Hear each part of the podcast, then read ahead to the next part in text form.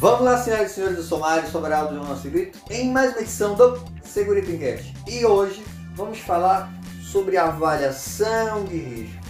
Estou fazendo uma série de áudios, esse é o quarto áudio, então recomendo que você assista os áudios anteriores, mas a gente vai continuar falando sobre avaliação de risco segundo a NR1. É logo depois da vinheta. Segurito, segurito, segurito, segurito, segurito, segurito, segurito. Encast. No programa anterior, a gente parou na parte de avaliação de riscos ocupacionais. E aí, vamos iniciar o tópico seguinte, 15446, a avaliação de riscos deve constituir um processo contínuo e ser revista a cada dois anos ou quando da ocorrência das seguintes situações. Olha lá como é importante isso aqui. Ele começa falando que a avaliação de risco deve constituir um processo contínuo. Não é direto a cada dois anos, tá? Eu vou fazer continuamente e a cada dois anos vou fazer uma espécie de revisão. Ou quando da ocorrência de algumas situações específicas. Por que precisa ser contínuo? Porque imagina o seguinte, você tem lá, fez toda a sua avaliação agora em janeiro. E aí, fez todo o levantamento e tudo mais. Fevereiro mudou um processo. Chegou uma nova máquina, chegou um novo produto químico, chegou algum problema novo aí para você. Você vai esperar até o ano que vem ou daqui a dois anos, como muitas pessoas faziam em relação ao PPRA? Óbvio que não, né? Eu não posso deixar meu trabalhador exposto. Então eu preciso continuamente atualizar. Só que ele fala que eu vou fazer essa revisão a cada dois anos, caso não mude nada, ou quando da ocorrência do que? Primeiro, após implementação das medidas de prevenção para avaliação de riscos residuais. Então você fez a implementação de alguma medida e nessa implementação da medida de prevenção você precisa fazer uma avaliação. De cara, a gente já tem que revisar, né? Porque havia um determinado problema. Você estabeleceu um controle, já tem que fazer a revisão porque mudou. A intensidade do risco mudou. Só que quando na hora que você implementou, pode ter gerado algum risco residual. Então você precisa avaliar. Então o primeiro tópico é isso. Seguinte, após inovações e modificações nas tecnologias, ambientes, processos, condições, procedimentos e organização do trabalho que impliquem novos riscos ou modifiquem os riscos existentes. Aquilo que eu comentei, né? Se modificou alguma coisa ou geraram novos riscos, seja por inovações, seja por mudanças nas tecnologias, no ambiente, nos processos, nos procedimentos, eu preciso rever essa minha avaliação. Terceiro, quando identificadas inadequações, insuficiências ou ineficácias das medidas de prevenção. Olha que isso é importante também. Então, imagina que você implantou uma determinada medida de controle, só que você percebeu que não é o suficiente. Vamos dar um exemplo. Imagina que eu tenho um determinado setor um ruído de 100 dBA. E aí eu não consegui fazer um enclausuramento, um revestimento acústico, não fiz alguma coisa mais elaborada e comprei um protetor auricular. E esse protetor auricular reduz em 10 dBA. De 100 vai passar para 90. Já é, é o suficiente? Não, né? Então a gente precisa dar uma olhada nesta nossa avaliação.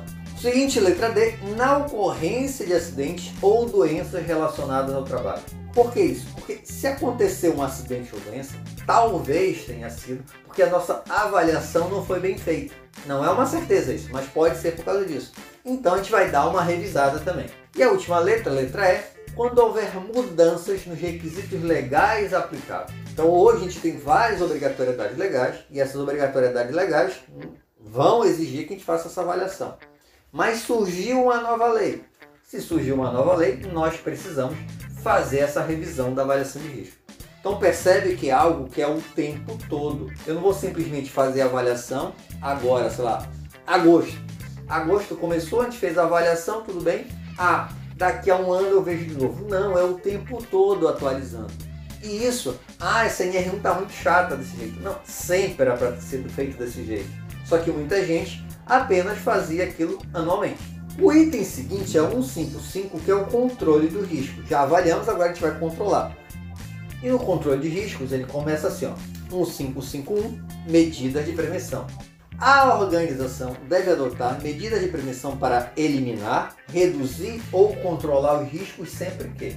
Então vou tentar eliminar, reduzir ou controlar. Sempre que acontece o que? Eu vou fazer isso. Primeiro, exigências previstas em normas regulamentadoras e nos dispositivos legais determinados. Então percebe bem, independente da NR1, eu tenho toda as demais normas regulamentadoras para seguir. Isso tudo vai ter que ser estabelecido o controle. E além disso, outros dispositivos legais. Eu não tenho apenas as normas regulamentadoras. Eu tenho legislação estadual, municipal, às vezes relacionada a alguma coisa de segurança. Tudo tem que ser seguido. Tudo relacionado à segurança do trabalho vai ter que ser seguido. Letra B. A classificação dos riscos ocupacionais assim determinar. Então, a gente não fez uma avaliação de risco.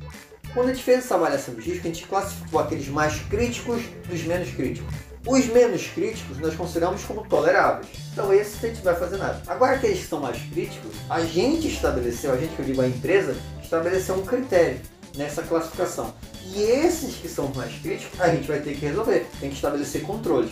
E letra C, houver evidências de associação por meio do controle médico da saúde entre as lesões e os agravos à saúde dos trabalhadores, os riscos e as situações de trabalho identificadas. Então imagina, o médico está fazendo lá sua avaliação do trabalhador e aparecer alguém com alguma doença que aparentemente é relacionada ao trabalho. Como é que não tinha aparecido no PGR?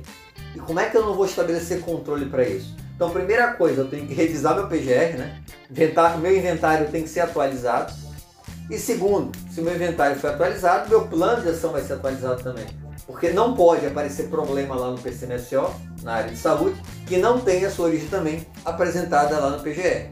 Percebe que tem toda uma sequência para a gente trabalhar em relação à parte de identificação dos perigos, avaliação dos riscos e controle dos riscos. Nos próximos programas a gente vai continuar falando sobre a nova NR1. Espero que tenham gostado. Se gostaram já sabe, né? Curte, compartilha. É.